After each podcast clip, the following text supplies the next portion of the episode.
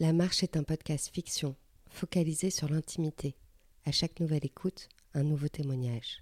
Vous êtes à Paris, vous ouvrez la porte de l'un de vos voisins, et lorsque son monologue se termine, vous fermez doucement la porte.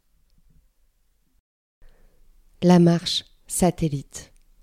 Dans le cerveau humain, il y a autant de connexions qu'il n'y a d'étoiles dans le ciel. Voici à peu près le type d'échange qui pouvait survenir en buvant un coca. Nous avons discuté mille fois d'astronomie, du Big Bang, du corps humain, des cellules malades et des cellules saines, des mammifères. Il m'a appris comment une météorite avait avalé les dinosaures. Il m'a appris comment réagir lorsque l'incendie se propage. Il m'a appris l'amour sans dimension, sans paroi, sans aiguille. Connaissance à l'état pur, une curiosité décuplée à chaque échange et un savoir précieux à garder. Il m'expliquait le fonctionnement des montgolfières, mais aussi de regarder au-delà de celles-ci, pour pousser le regard au-delà, vers les étoiles, puis au-delà de celles-ci, vers l'espace et le temps. Sans nul doute, la communication de départ a pu être compliquée, mais c'était sans savoir qu'il insufflait l'avenir, que ce temps qui me paraissait perdu était en réalité une course pour le futur, car son regard se portait trop loin en arrière et bien loin en avant, trop loin pour qu'enfant je puisse comprendre. La pleine conscience délivre l'humanité, m'a-t-il dit.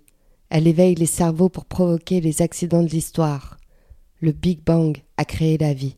Incroyable accident auquel les espèces les plus coriaces et les plus enclines à leur environnement ont su résister. Les cellules ont résisté. La flore a résisté. La faune a résisté. Nous nous devons de résister à notre tour. Pourtant, Certains bazardent le savoir comme un vulgaire mégot qui colle à la peau. Ne pas vouloir apprendre, c'est se priver d'amour, c'est s'offrir à la violence. Ils condamnent ceux qui ont brûlé les hommes plus malins qui avaient compris avant les autres que la terre était ronde. Ils punissent ceux qui ont peur de la connaissance par bêtise ou par croyance. J'ai appris à aimer le jeu de société au départ et jouer des sociétés plus tard, car il m'a appris à m'amuser des chevaux de bois, puis m'a raconté et expliqué le grand jeu géopolitique de l'armée russe, de la bombe Hiroshima, de Napoléon et surtout des révolutionnaires. C'est tout de même frappant que lorsque je suis au Panthéon, je pense à lui, dans le confort, dans l'intimité, proche de ce que je connais, parce que toutes ces histoires m'ont déjà été contées. On apprend tous à faire du vélo, lui m'a appris à faire de la moto.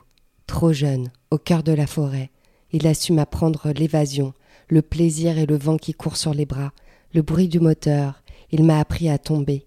Il m'a transmis l'instant présent, en prévenant que cette insouciance me manquerait, aussitôt vécue. Il m'a surtout fait confiance, en permettant à tous mes muscles de s'animer, à me faire peur dans des cartes endiablées. Il m'a appris à aimer la vitesse. Au-delà de la connaissance et des théories, il reste le grand paradigme de l'amour. L'amour qui répond à ces accidents de la vie, qui surprend lorsque le savoir est bloqué, le contour de la pleine conscience, qui donne ce charme au savoir. L'amour qui permet de donner à tous cet instinct, qui permet de survivre au moment propice pour faire avancer son histoire, l'histoire de sa vie. Souvent, l'amour est plus important que le soleil qui se couche. L'amour est tout. On aimerait rembobiner, pour s'assurer de jouir de la pleine conscience ensemble, plus longtemps. Mais c'est le jeu de la vie, de comprendre tardivement et passer sa vie à croiser ses parents. La rencontre au sommet pourrait exister à ce moment précis, mais c'est à ce même moment que l'on doit se tourner vers sa propre famille, vers sa propre histoire, sans avoir le temps de partager encore. Et à notre mort, une autre vie sera vouée au même combat, celui de comprendre l'importance de l'espace, du temps et de l'amour. Il a pris le temps de m'apprendre tout ce que je ne comprenais pas. Certaines choses sont restées, d'autres ont laissé la place à une certaine forme de créativité, un lointain souvenir. Mais cette obstination sans cesse renouvelée, chaque marche à monter, il m'a tendu la main, tenu le coude, pour me soulever et garantir à mon esprit de s'élever. Le sens critique insufflé dans les veines comme seul mot d'ordre, me laissait aussi le temps de me planter, de bien m'écraser la gueule par terre pour expliquer la gravité, comme pour me faire comprendre que la terre peut être aride et massive. Il m'a regardé grandir, et il me regarde vieillir. Il m'a transmis le respect des pharaons, des bouddhistes et des étoiles. Il y a cet amour infini, comme la grande ours au firmament, car finalement, c'est bien elle qui brille le plus.